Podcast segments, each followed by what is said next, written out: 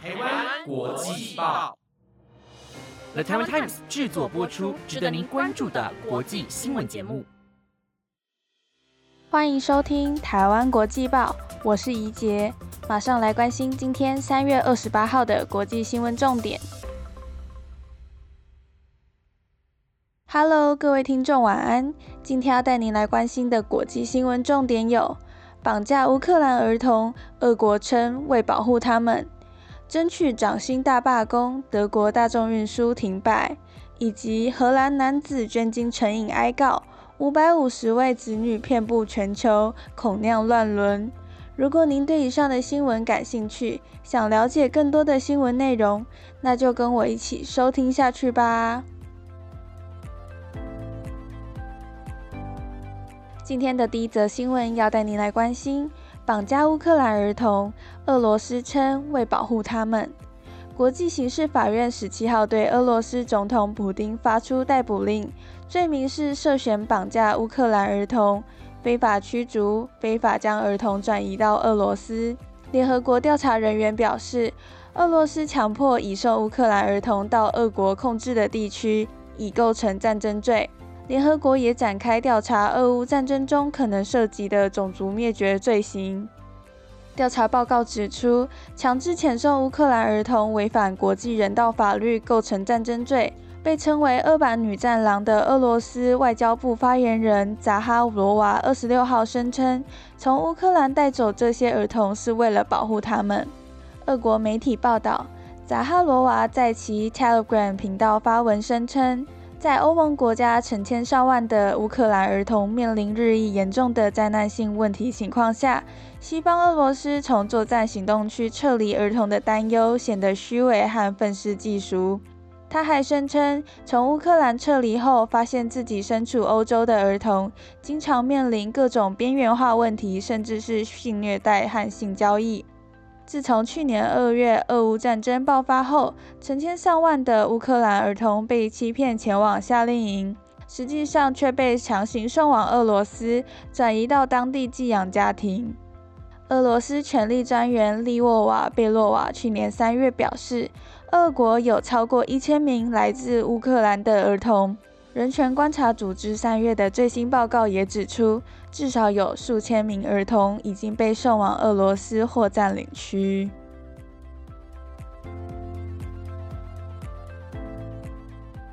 下一则新闻要带您看到的是：争取调涨薪资大罢工，德国大众运输停摆。德国昨天涌进近十年来最大规模的罢工潮，在通膨严重时期向政府争取薪资调整。外媒报道，此次罢工造成全国大众运输系统几乎停摆，数百万人在通勤上受到严重的影响。德国服务行业工会和铁路及交通工会在周一发起二十四小时罢工，借此向德国政府传达涨薪诉求。以面对不断攀升的高通膨率，减轻生活负担。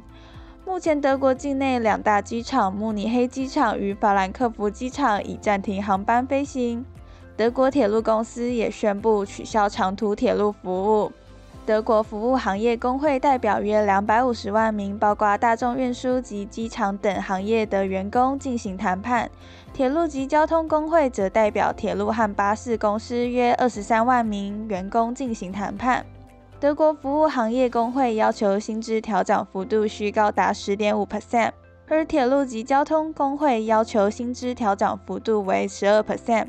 德国铁路公司发言人谴责道：“此次罢工毫无正当性，并称数百万仰赖大众运输通勤的民众因此而受到严重影响。”德国机场协会表示，约有三十八万名旅客受罢工影响，并称该罢工行动已超出了合理的范围。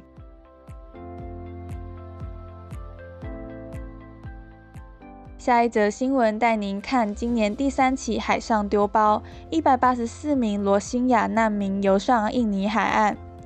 印尼有民众在二十七号于东亚旗县佩鲁拉克镇发现一百八十四名游上岸的罗兴亚难民。当局调查后发现，这些人遭到移民船丢包在近海后，靠自己游泳上岸，其中有将近半数是妇女和幼童。根据东亚旗县官员表示，这些难民是从缅甸和孟加拉乘船而来，包含九十四名成年男子、七十名妇女和二十名儿童，所有人健康状况良好。他们被丢包后，在凌晨三点半游到了佩鲁拉克镇的海岸边。根据印尼外交部登记，今年一月和二月分别有一艘载满罗兴亚难民的船只停靠在雅奇特区，此次是今年第三起难民上岸。从去年十一月以来，已经收容了九百一十八名罗西亚人，比二零二一年的全年一百八十人多出许多。他们通常是从孟加拉湾和安达曼海向南航行，最后抵达印尼最西端的雅奇特别行政区。联合国难民署指出，二零二二年可能是罗兴亚人近十年来在海上死亡人数最多的一年。因为海象多变，数不清的难民在海上会死于疾病、饥饿和疲劳，又或者是乘坐的破旧木筏承受不了海浪的无情拍打，整艘船直接翻覆。据统计，大多数难民的目的地是泰国、孟加拉，或是穆斯林人口众多的马来西亚及印尼。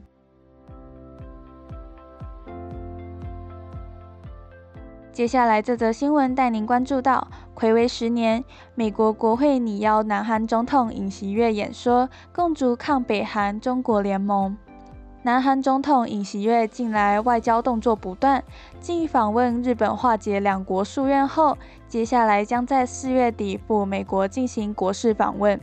日经亚洲新闻二十八号引述知情人士指出，美国国会正安排邀请尹锡悦发表演说，为十年来首位在美国国会演说的南韩总统，希望借此促进美韩同盟关系，以应对北韩和中国的挑战。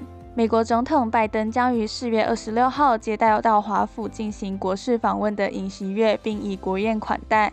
这是南韩总统时隔十二年来再次对美进行国事访问。以展示两国签署韩美共同防御条约七十年来的密切关系。报道指出，美国共和党众议员金应玉透露，国会正安排让尹锡悦在联席会议上发表演说。他表示，他和民主党的众议院亚太小组主席贝拉、外交事务委员会主席麦考尔和民主党最高代表米克斯以联名致信敦促众议院议长麦卡锡邀请尹锡悦。相关讨论正在进行中。根据南韩媒体报道，尹锡悦政府已要求在美国国会发表谈话。他将是南韩前总统朴槿惠十年前以来首位到美国国会演说的南韩领导人。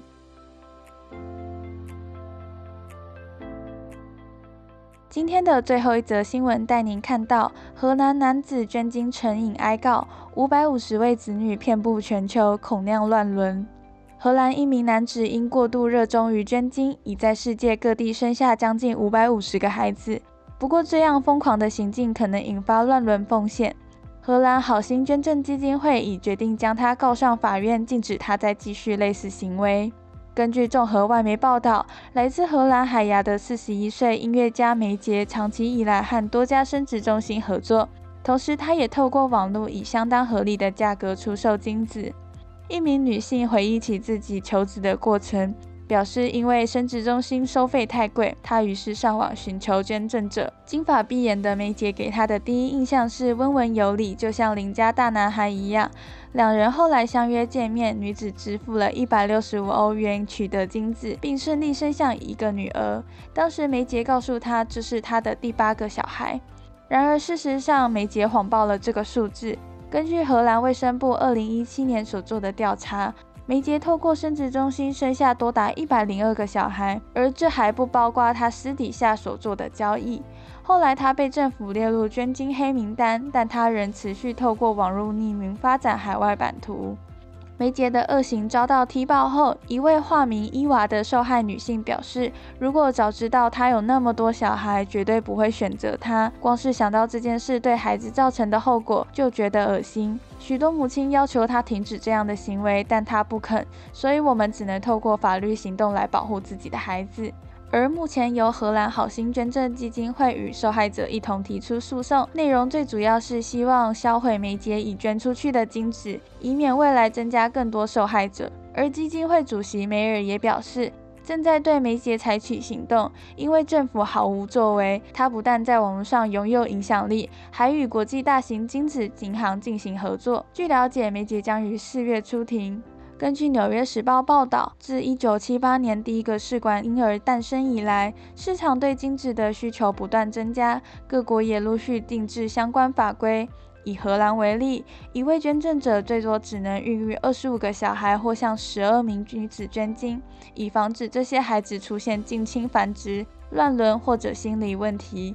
但国际之间缺乏类似规范，导致衍生诸多问题有待解决。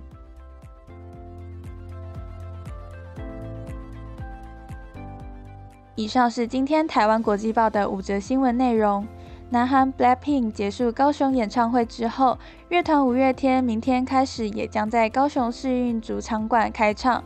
市府交通局表示，比照上次演唱会封路标准，三月二十九号到四月二号，市运大道会从中午十二点至晚间十二点封闭管制。全市十三处捷运站提供汽车停车场，金盛场有免费的接驳专车，以及高雄捷运将加密班次营运。另外，此次将增设军校路公车专用道，预估两个小时可以完成擅场疏运。提醒各位听众，市运大道三月二十九号起有四天的交通管制，请多加留意用路状况。感谢您的收听。如果对我们的节目有任何的想法和建议，都欢迎到台湾国际报的 Apple Podcast IG 留言告诉我们。以上节目由 The Test 制作播出，我们就下礼拜见喽，拜拜。